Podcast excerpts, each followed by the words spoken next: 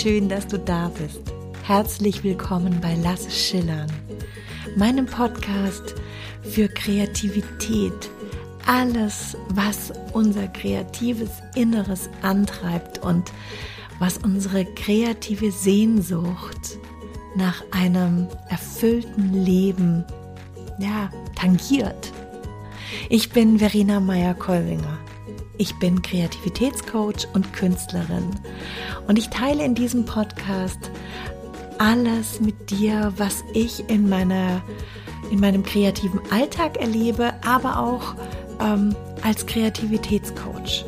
Und heute möchte ich mit dir über ein Thema sprechen, was mir sehr oft über den Weg läuft und was und viele Menschen, inklusive mich selber, blockiert. Ich möchte dir drei Impulse an die Hand geben, wie du dir selbst die Erlaubnis gibst, kreativ zu sein und dich von diesen, diesen Fesseln, diesem Käfig befreist. Ich habe mir für diese Folge etwas ganz Besonderes vorgestellt, wie ich dich an dieses Thema heranführe und ich würde jetzt sagen, wir fangen einfach an, oder? Ich freue mich schon. Lass uns loslegen.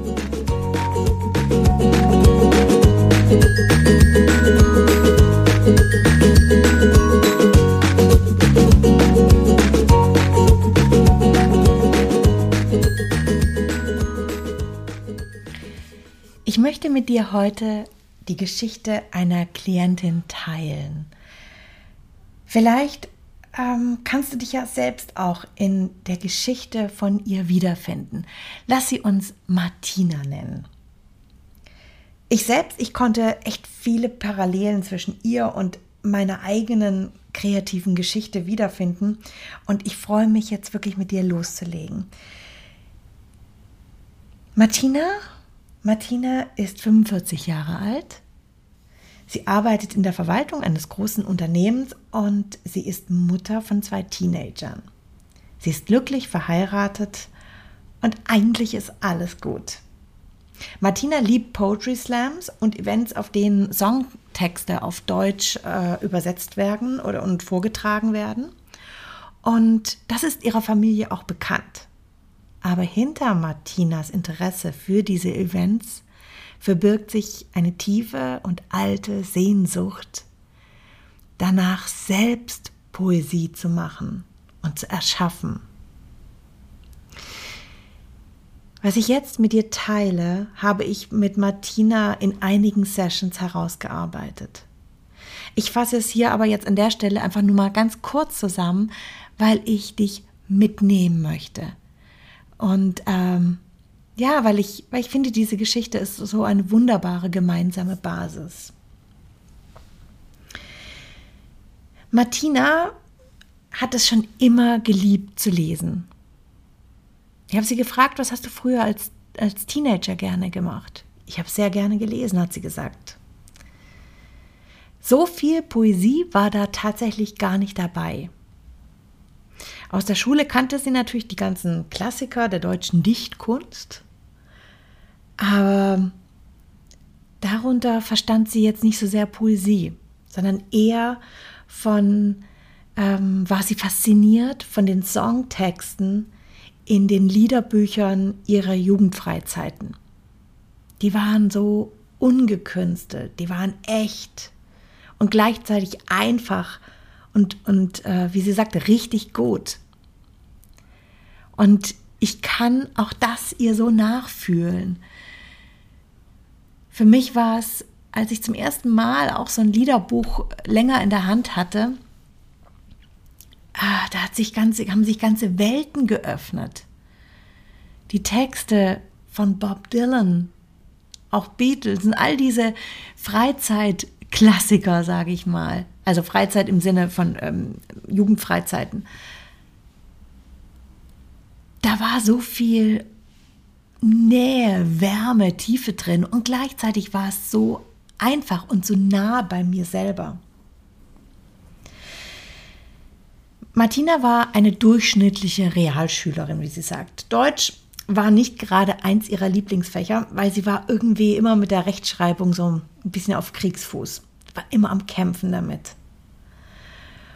Und mit, mit dem mittleren Reifeabschluss, den sie dann irgendwann in der Tasche hatte, und diesen durchschnittlichen Deutschnoten, brauchte sie in ihren Augen gar nicht erst über ein Germanistikstudium nachzudenken oder gar ein Literaturstudium. Und damit brauchte sie sich auch somit gar keine Gedanken zu machen über die Kommentare ihrer Verwandtschaft zu taxifahrenden Germanisten und ähm, ja, es blieb ihr ja eh nichts anderes über, als was Vernünftiges zu machen. Also machte Martina eine Ausbildung in der Verwaltung, wie ich vorhin schon sagte. Sie heiratete irgendwann ihren Freund und gründete mit ihm eine Familie. Alles war also perfekt bis zu ihrem 16. Hochzeitstag. Da hat sie nämlich mit ihrem Mann eine Reise nach Berlin gemacht. Und während sie da so rumschlenderten, sah sie ein Plakat zu einem Poetry Slam. Da war sie noch nie auf so einer Veranstaltung und sie überredete ihren Mann, mit ihr dorthin zu gehen. Und Martina war von diesem Abend wie elektrisiert. Diese Poeten dort trugen ihre Gedichte und Geschichten so wild und frei und poetisch, ohne irgendwelche Regeln vor.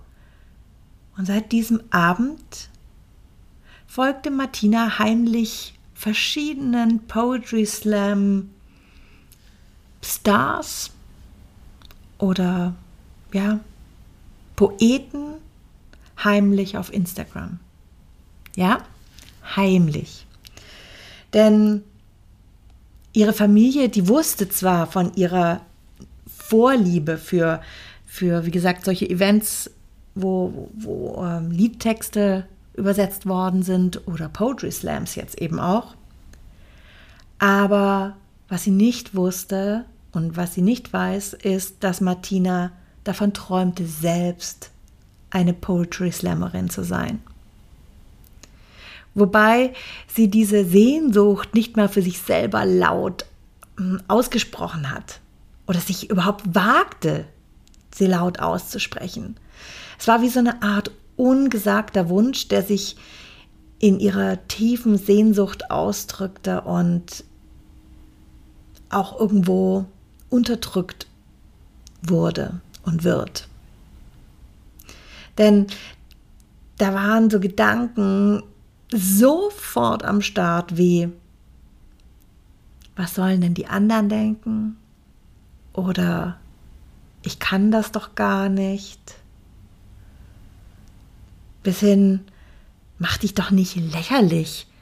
Ist doch hier so eine, so eine Landursel wie du hier auf der Bühne.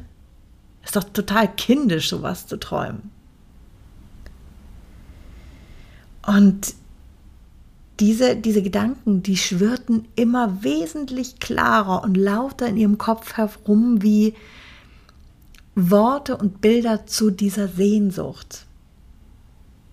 Also blieb es für Martina bei so netten Geburtstagsreimen und ähm, ja, so kleinen Gedichtchen, die sie immer wieder ähm, schrieb oder auch gebeten worden ist, die zu schreiben. Also für irgendwelche Jubiläen und Geburtstage.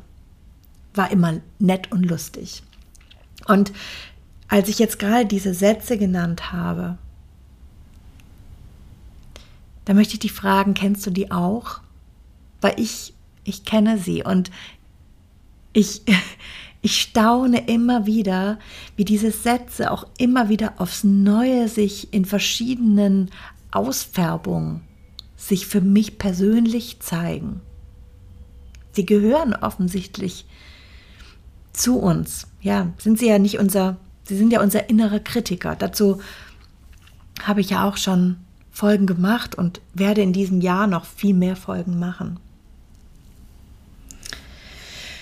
Dennoch Seit diesem Abend in Berlin wird die Sehnsucht von Martina immer lauter.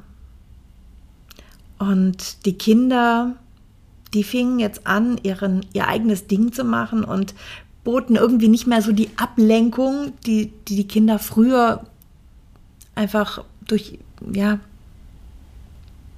durch dieses hier von A nach B fahren und sich kümmern, Hausaufgaben und so weiter und so fort geboten haben. Die Arbeit langweilt sie immer mehr.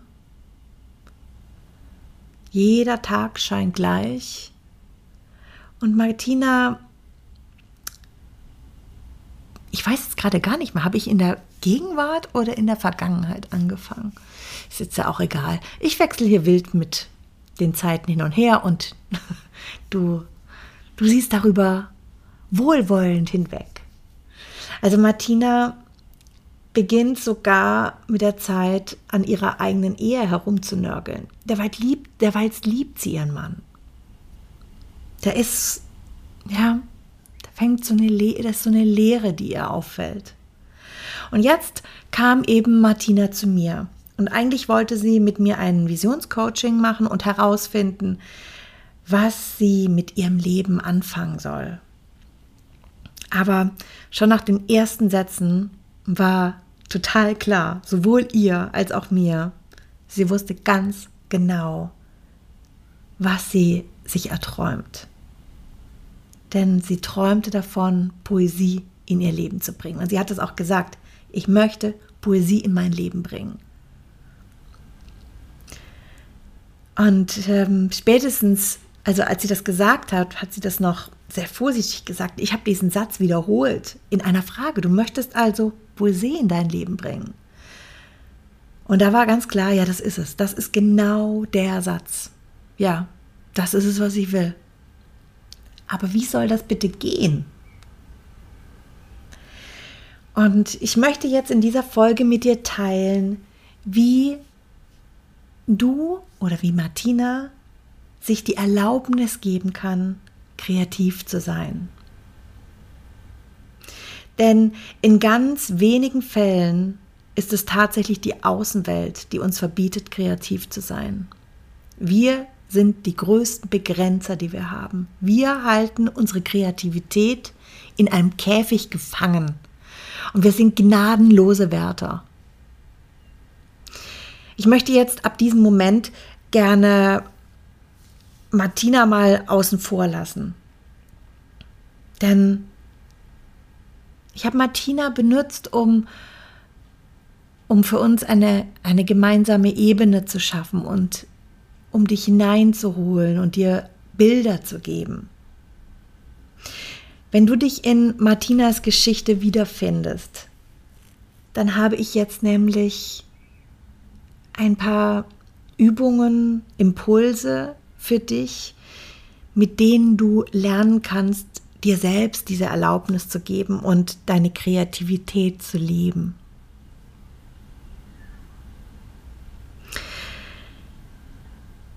Ich möchte dich, ähm, ich möchte gern bei diesem Bild mit dem Käfig bleiben, weil tatsächlich macht es das auch sehr, sehr plastisch. Und der erste Impuls, den ich für dich habe, ist, du bist der Wärter und du hast den Schlüssel in der Hand. Krass, gell? Wenn du dir das bewusst machst, ist das nämlich der erste und der wichtigste Schritt.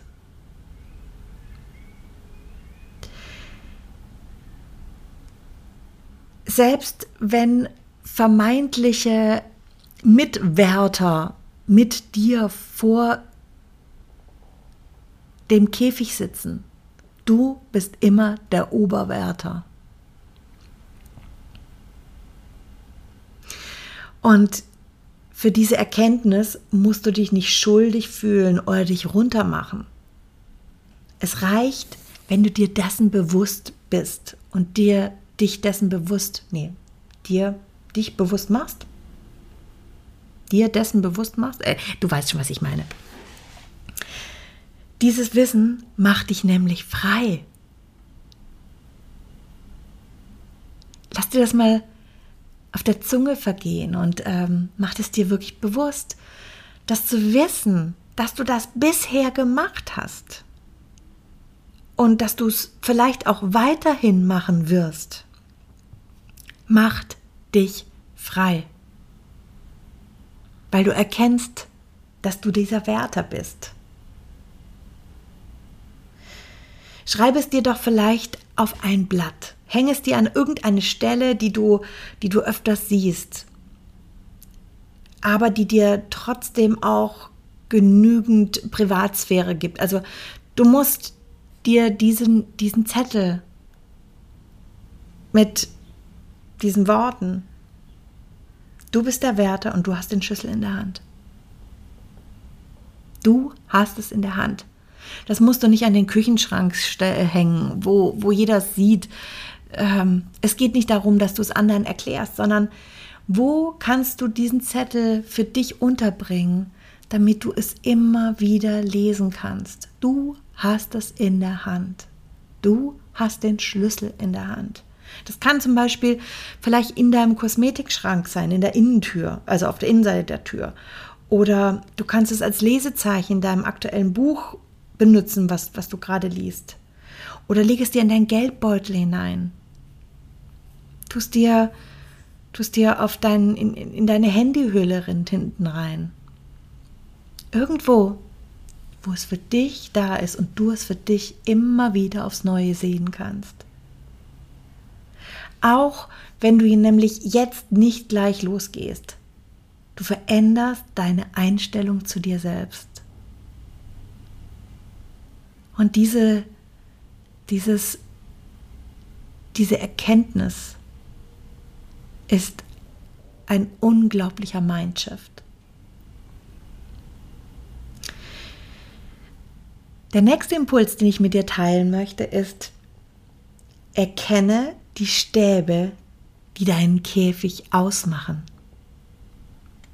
Also, nachdem du erkannt, erkannt hast, dass du selbst der Wärter bist mit dem Schlüssel in der Hand, erkenne, was die Stäbe sind. Ähm, ja, es ist, es ist ganz schön verflixt mit unserem Gehirn. Wir haben so schnell Antworten und, äh, Antworten und Erklärungen für unser Verhalten an der Hand. Aber verstehen wir denn diese wirklich? Meistens wiederholen wir nämlich diese Erkenntnisse nur. Sie sind wie Phrasen. Also dieses Thema, du kannst ja nicht schreiben, das macht für dich gar keinen Sinn, du hast nicht die passende Ausbildung, ähm, machst dich ja lächerlich, das ist doch nichts Richtiges und so weiter und so fort. Ich möchte dich einladen, dir selber diese Argumente zu widerlegen und zwar mit einem mit einem Perspektivwechsel. Und dafür kannst du dir vielleicht mal ein Blatt bereitlegen oder du machst einen Spaziergang. Und ich lade dich ein, in deine Fantasie einzutauchen. Nimm dir doch mal eines deiner Idole. Jemand, der genauso lebt, wie du deine Kreativität gerne leben würdest. Und jetzt überleg dir mal, wie konnte denn er oder sie so werden, wie er oder sie ist. Geh die Stationen durch, die sich von dir und deinen Stationen unterscheiden.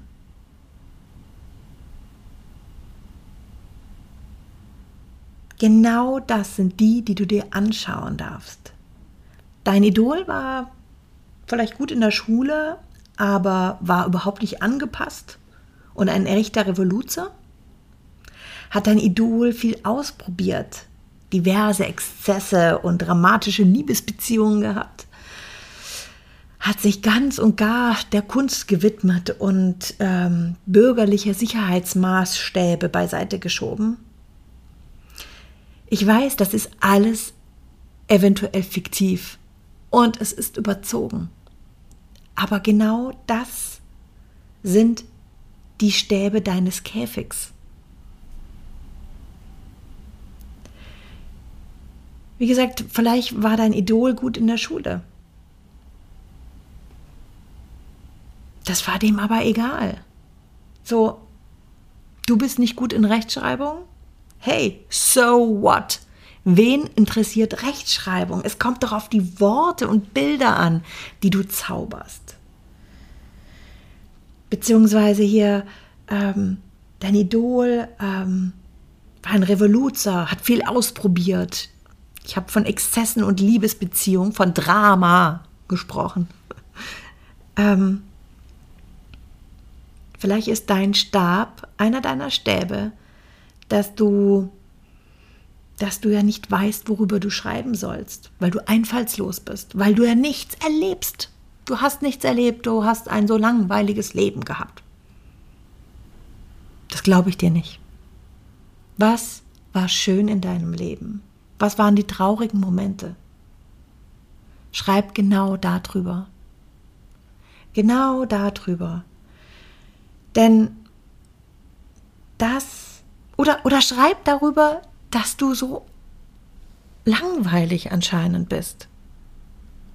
Das sind alles Themen.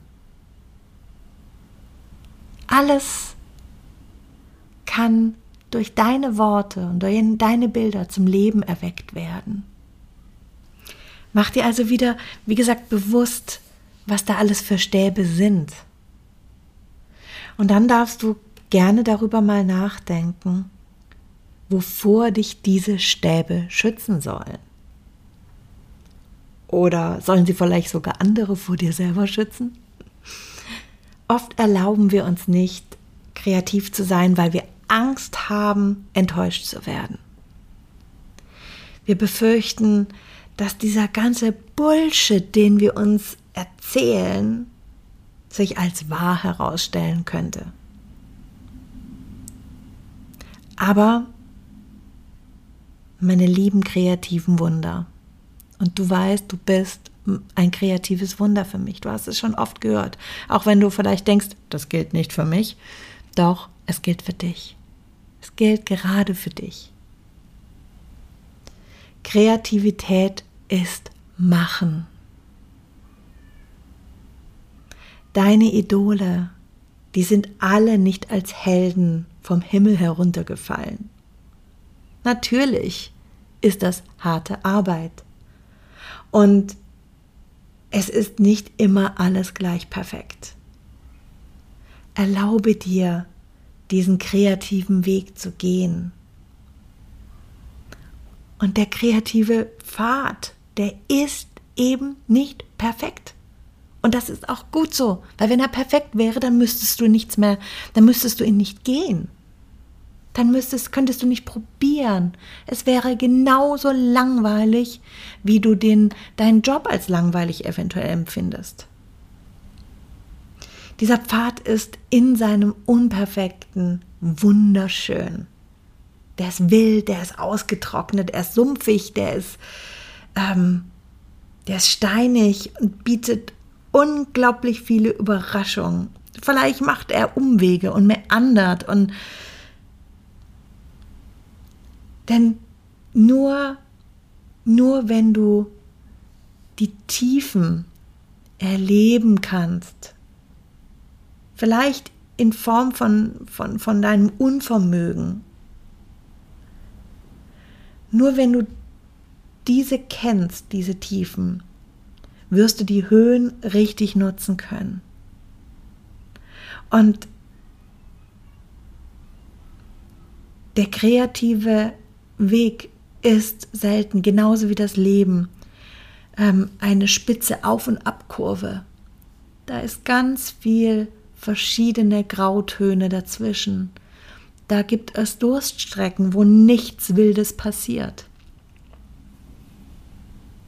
Und genau in diesen wird erschaffen.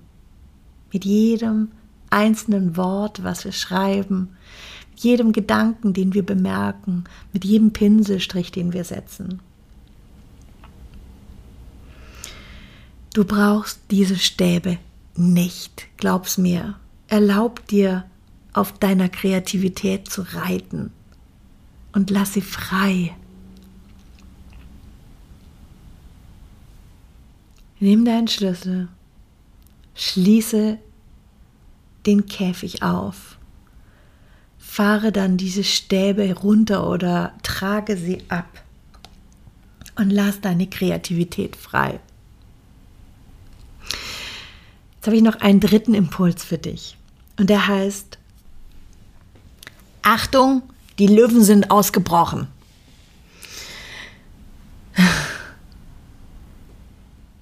Du musst, du musst es nicht in die Tageszeitung setzen, dass du diese Stäbe abgebrochen, abgerissen hast.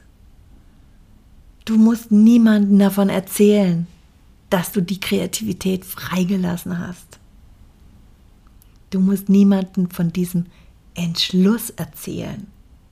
Wenn du magst, kannst du ganz für dich im Stillen den Käfig öffnen. Deine Kreativität ist deine, nur deine. Du brauchst sie nicht ans Licht der Öffentlichkeit zu bringen. Du, du musst sie niemandem zeigen. Das kann sich alles noch ändern. Vielleicht willst du es irgendwann zeigen. Aber jetzt kann es für dich ganz leise, still und heimlich passieren. Gerade in diesem heimlichen, da steckt so eine, eine vibrierende Sinnlichkeit und Intensität drin. Dein Geheimnis. Wie gesagt, das kann sich alles noch ändern. Vielleicht willst du es bald zeigen, vielleicht willst du es nie zeigen. Aber jetzt, jetzt darfst du deine Kreativität für dich alleine genießen. Nähere dich deinen Träumen mit einem Tarnumhang. Und um jetzt wieder zurückzukommen zu dem Bild mit dem Löwen. Wenn die Umwelt den Löwen nicht sieht, wenn er unsichtbar ist, dann bricht auch keine Panik aus. Fang an. Erlaube dir zu träumen und erlaube dir zu schaffen. Probiere dich aus, bitte. Schillere für dich, ganz leise für dich hin. Es ist dein Moment.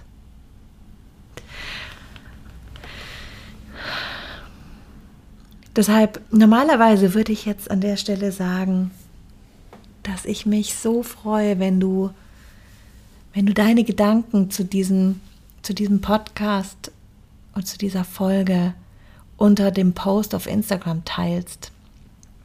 Aber da ich gerade zu dir von still und heimlich gesprochen habe, möchte ich das natürlich nicht. Ich freue mich, wenn du mir vielleicht per E-Mail eine Rückmeldung gibst aber am meisten freue ich mich, wenn du einfach anfängst und dir erlaubst, deine Kreativität zu leben. Wenn du dich für einen Visionscoaching-Workshop, wie ihn Martina gemacht hat, interessierst, dann ähm, informiere dich doch auf meiner Webseite. Und äh, wenn du das Ganze in einer Gruppe machen möchtest, das Visionscoaching, dieser Workshop ist ein fester Bestandteil meines Kurses Jetzt beginne ich, weil wenn wir wissen, was, was unsere Vision ist, dann wissen wir auch, mit was wir jetzt loslegen. Auch hierzu findest du Infos auf meiner Webseite. Ich danke dir, dass du dir die Zeit genommen hast und mir gelauscht hast. Es war mir, wie immer eine unglaubliche Freude und Schön, dass es dich gibt. Alles Liebe, deine Verena.